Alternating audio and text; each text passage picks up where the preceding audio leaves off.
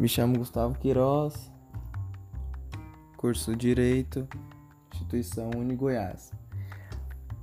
Matéria: Conciliação, Mediação e Arbitragem, orientada pelo professor PhD Clodoaldo Moreira.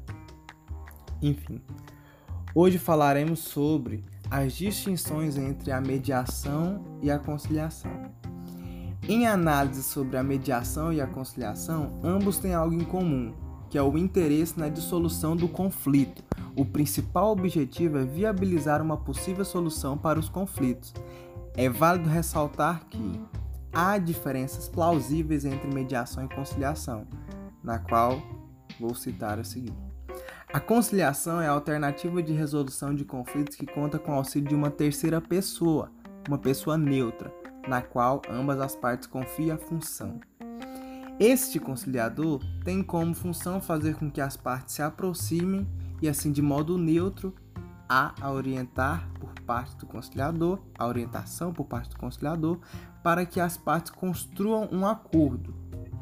E mais, o conciliador é uma pessoa da sociedade que atua de forma voluntária. Após o treinamento específico, se torna capacitado facilitador do acordo entre os envolvidos. A mediação é o método mais indicado para situações nas quais os conflitos são mais profundos, que envolvem emoções e envolvem partes que têm uma, uma relação próxima e anterior aos fatos.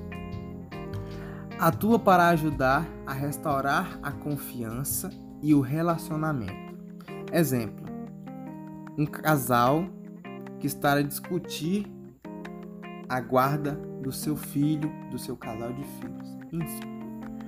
O mediador manifesta-se de modo a facilitar que as partes construam a solução juntas.